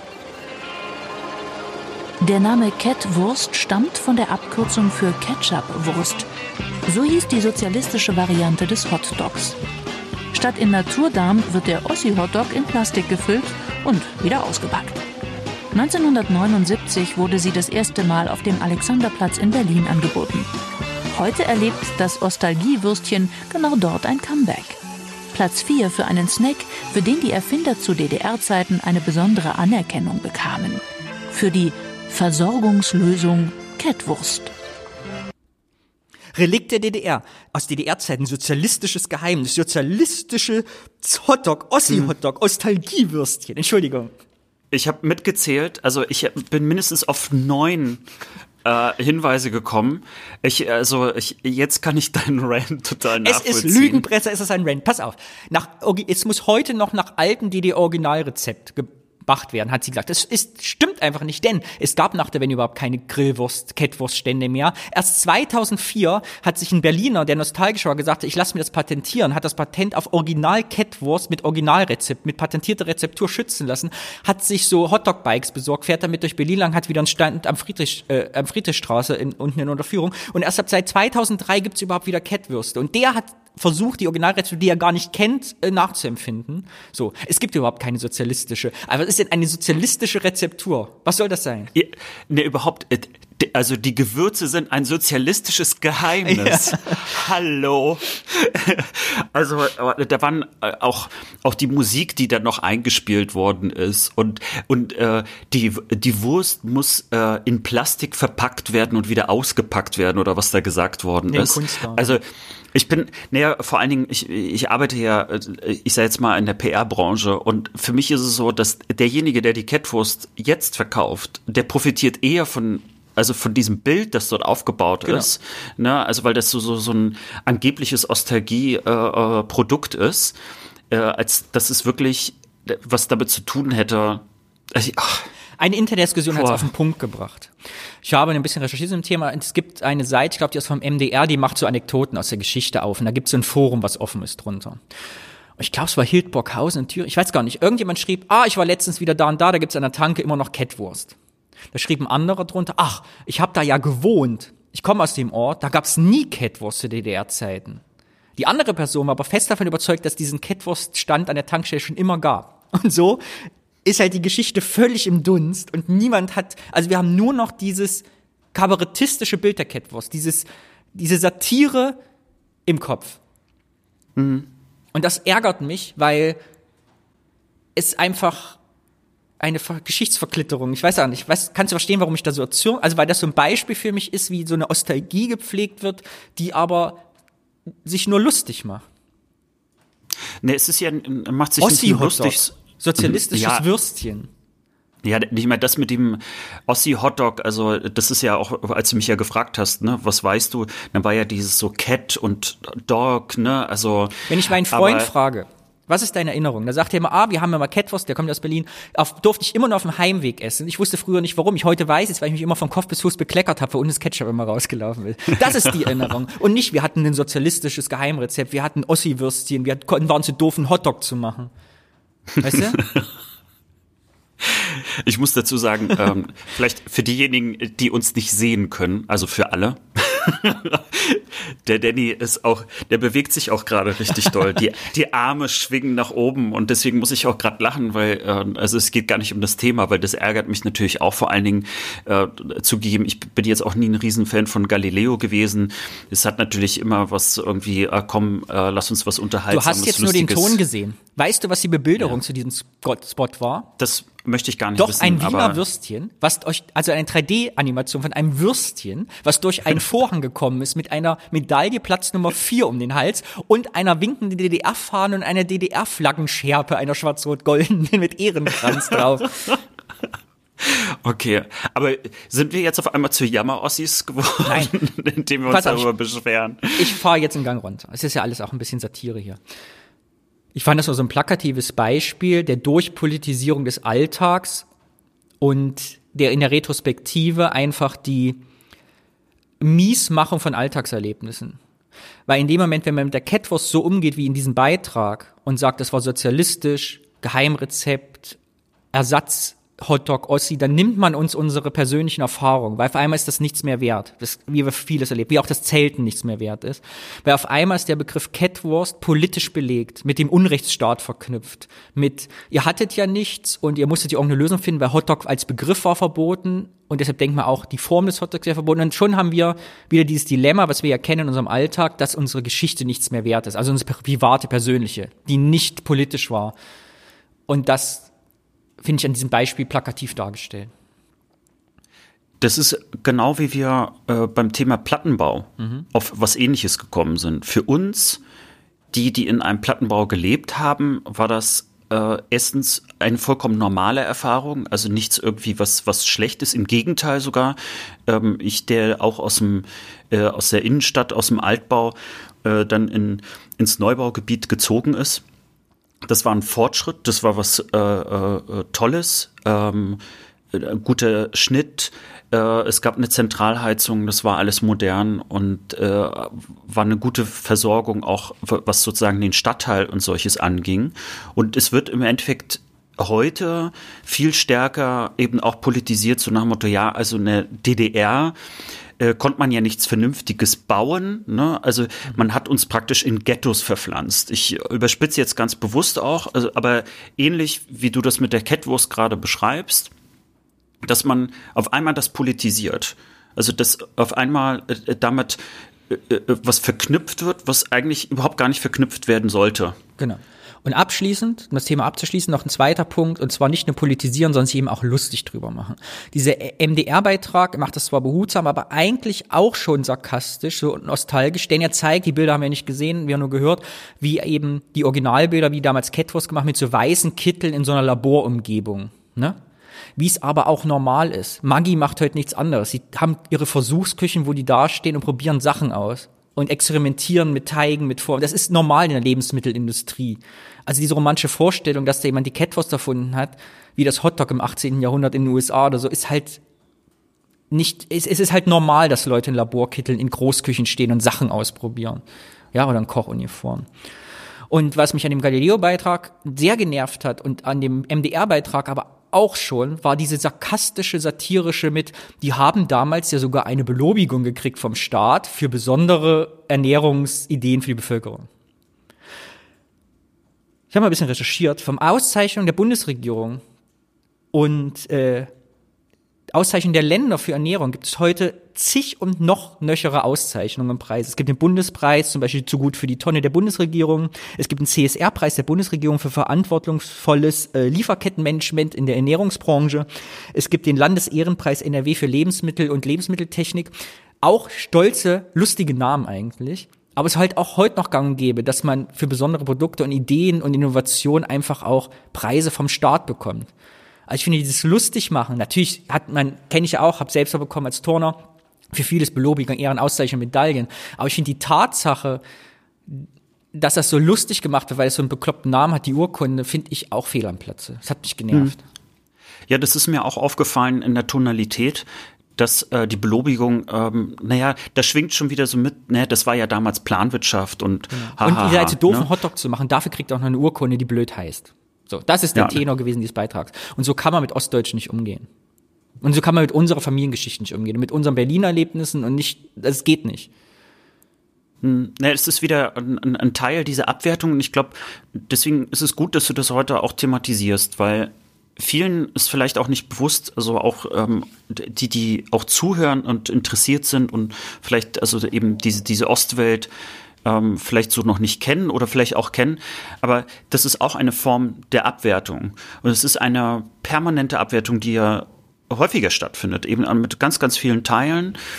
Ähm, und interessanterweise, also das Thema der Ostalgie wird ja auch nochmal, es ist verdoppelt. Ne? Also es wird uns ja, äh, was heißt uns? Ne? Also es gibt auch ganz viele Sendungen, die zum Beispiel kritisch damit umgehen, dass es eine Ostalgie gibt.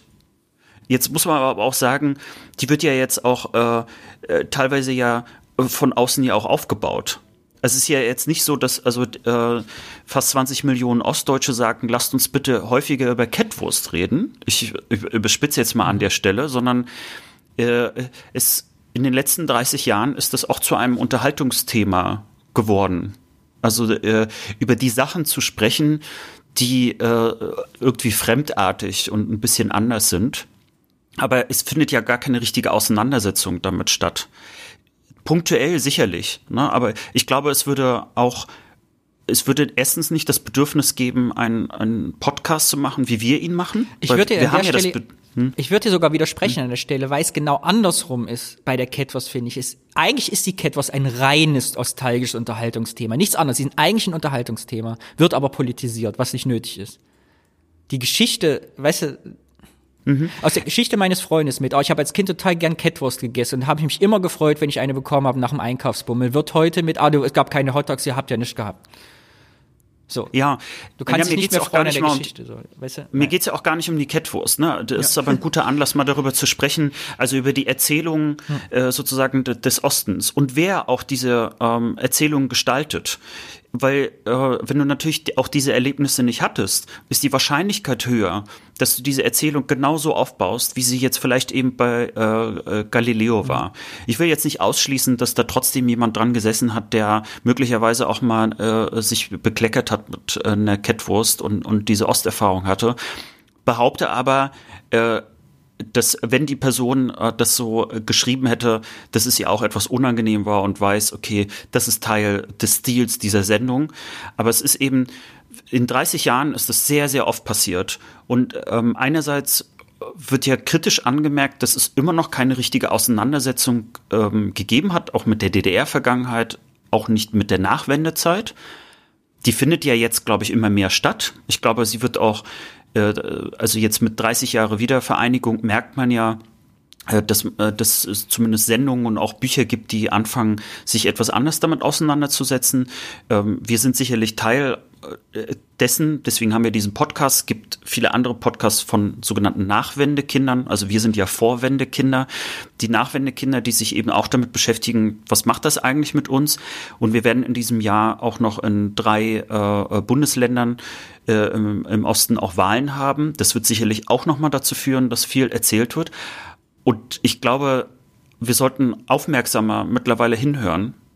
Also wer die Erzählung stattfinden lässt mhm. und woher diese Erzählungen kommen, damit wir nicht abgleiten in diesem äh, äh genau, also in dieses politisierte, auch in dieses Oberflächliche damit und man eigentlich sich nicht mit der wirklichen Lebenserfahrung der Menschen auseinandersetzt, sondern mit, äh, ich sag mal, ähm, wie soll ich sagen, politisches Spielzeug hätte ich jetzt beinahe gesagt, aber also so äh, sprachliches Spielzeug. Ja, also Catwurst ist letztlich auch ein Spielzeug davon. Und ich merke auch, ähm, also ich, ich bin ja selber davon nicht ganz äh, unbelastet. Ja, also es gibt ja auch ein paar Elemente aus meinem Alltag, äh, äh wirklich auch Gegenstände, die stehen dafür, wie die DDR war, äh, wie mein Lebensalltag war. Und äh, manchmal neige ich dazu, die auch ein, ein Stück weit zu äh, glorifizieren, obwohl es dort eigentlich nichts zu glorifizieren mhm. gibt. Und äh, das lenkt natürlich ein bisschen davon ab, was wirklich damit zu tun hatte. Ja, also ist es wirklich wichtig, dass zum Beispiel fast alle Menschen eine Alu-Brotdose hatten, wie ich sie mal hatte. Ja, äh, also so nach Motto, hat die DDR denn etwa keine Auswahl an Brotdosen? Hm. Das wäre ja die politisierte Geschichte. Oder ist das einfach vollkommen unwichtig und ist es viel spannender, dass man einfach belegte Brote gegessen hat und das vielleicht etwas ist, was gesamtdeutsch eine Erfahrung abbildet? Gut, das jetzt war mein hast du mich Thema. doch reingezogen, ja. Du hast das mich, war mein äh, Thema. ja, ich, ja, ich merke gerade, dass ähm, hast mich, da hast du bei mir auch ein paar Knöpfe gedrückt. Vielleicht lag es auch an dem extra Espresso, den ich noch genommen hatte. Auf jeden Fall freue ich mich, mich auch mal aufzuregen. Ich hoffe, das wird nicht allzu negativ hier aufgenommen. Schauen wir mal. Mm. Ja, aber weißt du, was passt dazu? Ein schönes ein Bier, Bier. zum Runterkommen. Hier Ja, ist unsere auch- Rubrik Nummer drei. Sie heißt Der Bierort.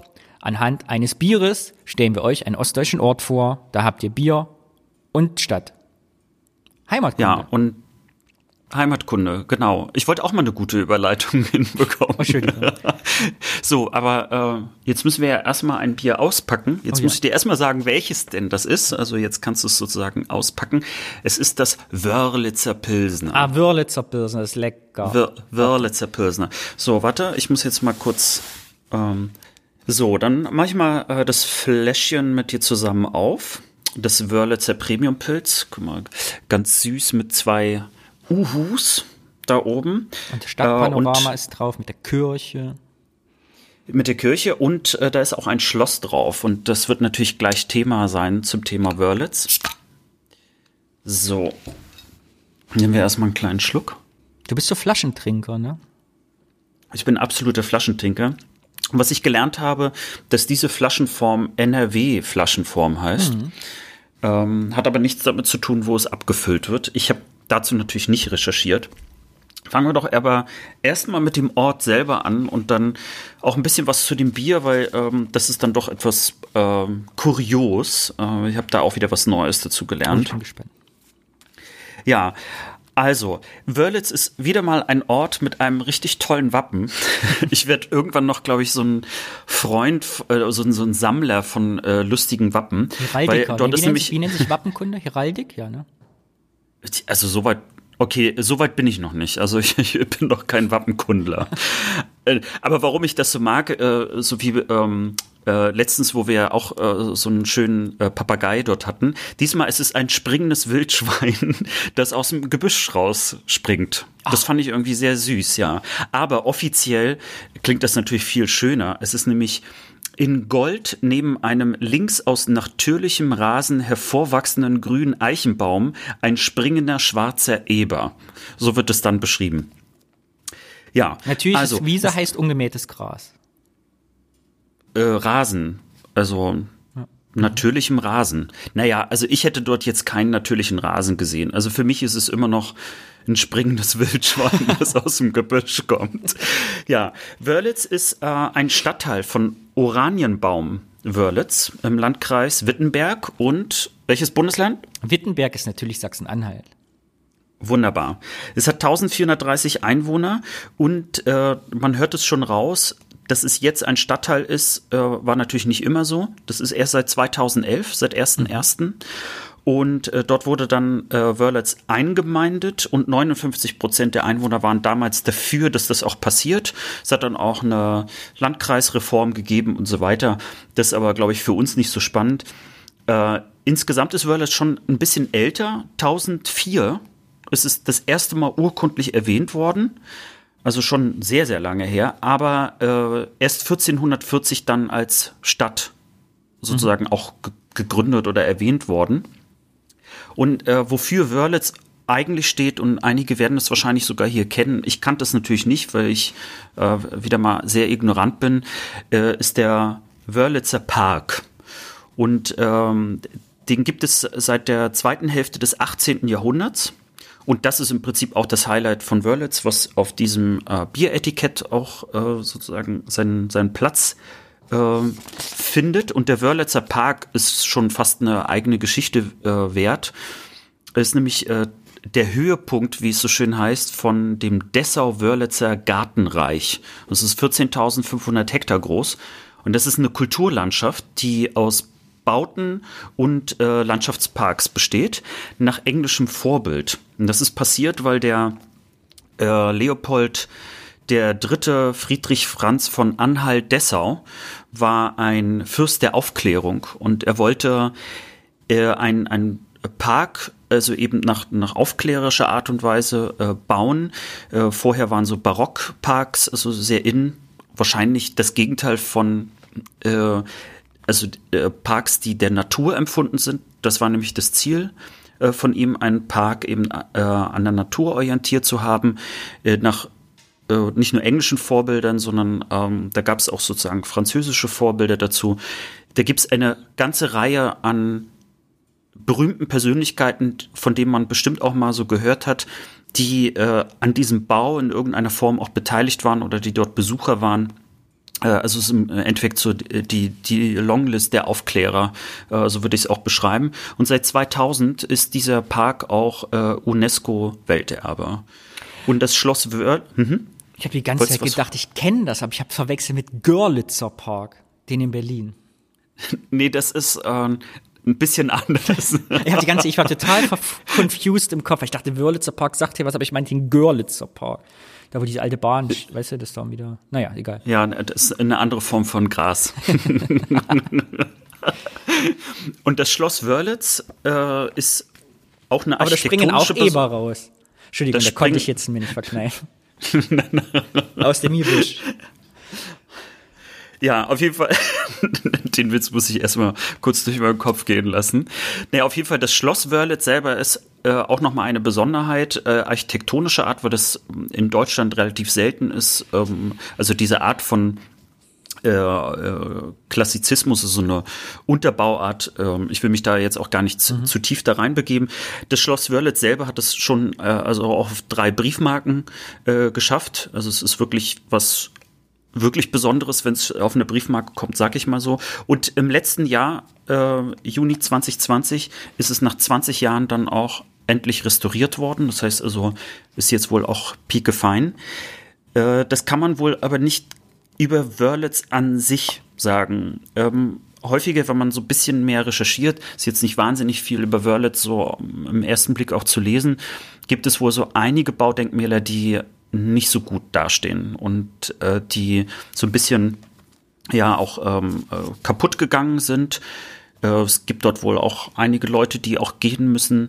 Äh, das, also ja, also so ein bisschen auch die traurige Seite von äh, Wörlitz und ähm, da kommen wir nämlich auch gleich zur Brauerei von Wörlitz. Das erklärt vielleicht auch die Besonderheit dieses Bieres. Eine Kleinigkeit sei noch zu Wörlitz erwähnt. Es liegt auf der Orania-Route. Habe ich neu gelernt. Das ist eine Ferienstraße, beziehungsweise ein Fahrradweg. Für Camper. Der, den kennst du? Nein, ich sag für Camper. Ah, für Camper. Die machen oder für. Oder für Zeltler. Äh, und die Orania-Route, die ist 2400 Kilometer lang und äh, die geht von Amsterdam über Norddeutschland, über Mitteldeutschland wieder zurück. Also du kannst praktisch so eine ganze Rundtour machen.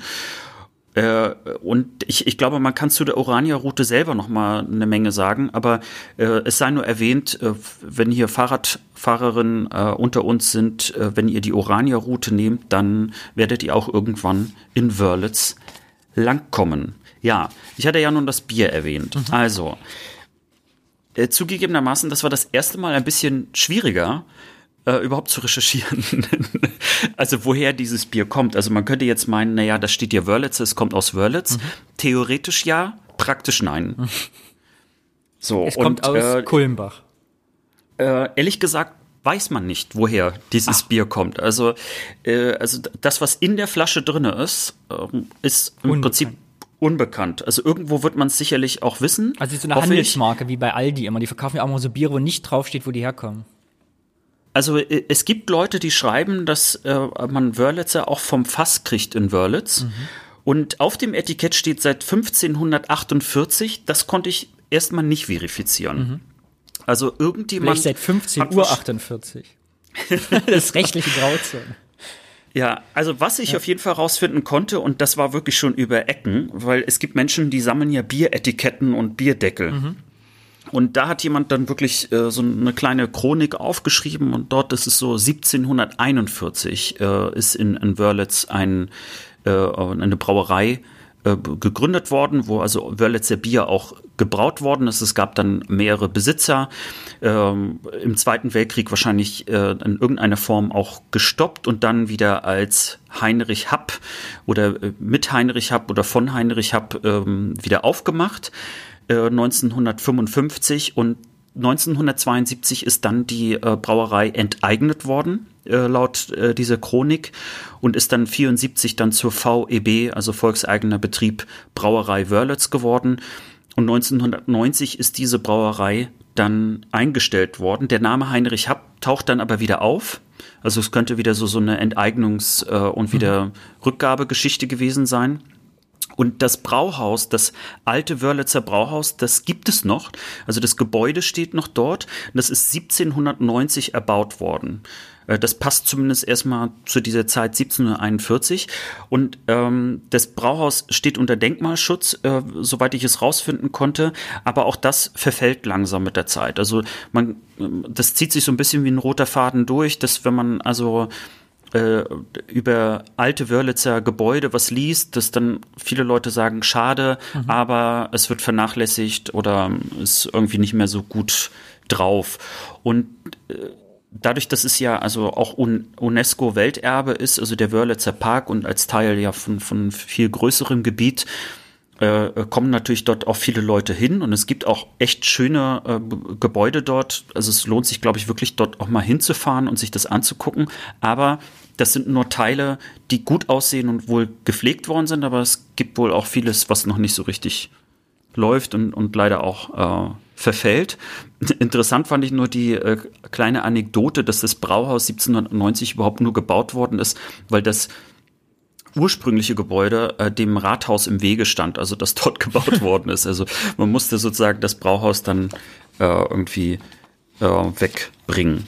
Ja, das zum Thema äh, Wörlitz. Ja, und wie gesagt, also wo es herkommt, ähm, die Vermutung von vielen Leuten ist, äh, also die sich über das Wörlitzer äh, Premium-Pilz, ja, manchmal muss man auch sagen, äh, etwas negativer auch auslassen, ist, dass äh, es Brauereien gibt, die zu viel Bier produzieren. Also es wird in, ähm, also wird in den ursprünglichen Abfüllungen nicht genügend verkauft und man will das dann nicht wegschmeißen und dann füllt man wohl gerne, also dieses Restbier, was man dann hat, eben äh, in andere Flaschen, die einfach nur ein Etikett zum Beispiel eben einer Lokalität wie Wörlitz haben, so dass also in Wörlitz selber nichts mehr gebraut werden muss, aber man trotzdem einen Wörlitzer Pilz das verkaufen ist ein kann.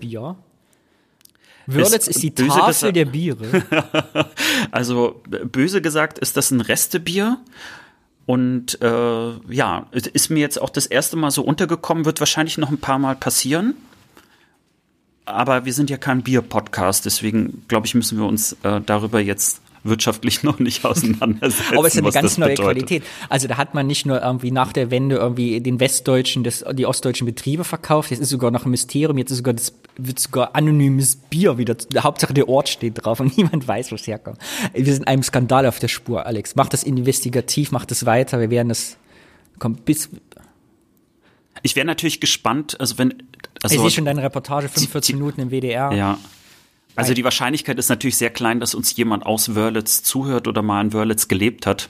Aber natürlich hätte ich gerne äh, gewusst, ob es denn, also hat man damals Wörlitzer überhaupt getrunken? Weil natürlich gibt's ja einen VLB Brauerei Wörlitz, aber ist es etwas, was man getrunken hat? Ich habe ein Bieretikett zumindest gesehen, äh, das fand ich ein bisschen, was heißt kurios, aber da stand wirklich ganz groß Diabetikerbier und das wurde in äh, VRB Brauerei Wörlitz auch äh, gebraut und Diabetikerbier, ich, also ja, aber konnte ich jetzt erstmal nichts großartig mit anfangen. Aber das war wirklich also eine ein komplett eigene Biersorte. Also mhm. wirklich so wie diese Flasche hier, aber eben als Diabetikerbier. Ja, das zum Thema Wörlitz. Cool. Alex, ich habe zum Abschluss eine Frage an dich. Es ist ja Lockdown und wir haben Locken. Gehst du denn heimlich jetzt zum Friseur illegal oder lässt du wachsen? Also noch gibt es keinen Bedarf, äh, dass ich also mir die Haare schneiden müsste. Also mein Nacken ist jetzt schon, der sieht ein bisschen aus wie der Eber auf dem Wappen von Wörlitz. Meine Frisur sieht aus wie der Busch. Ansonsten, äh, ja, noch halte ich es aus, aber sollte der Lockdown jetzt auch noch äh, den Februar über sein, dann muss ich mir, glaube ich, was Neues überlegen. Ich werde aber jetzt nicht versprechen, dass ich mir dann eine Glatze oder so schneiden lasse. Das, also das wird jetzt nicht passieren. Es gibt ja Leute, die haben einfach eine grandiose Kopfform. Denen steht ja auch irgendwie so, so ein mega Kurzhaarschnitt. Und, und die könnten dann direkt losmodeln. Äh, bei mir würde man sofort fragen, ob ich mich verschnitten hätte oder ob ich krank bin. Alex, auf Wiedersehen. Tschüssing.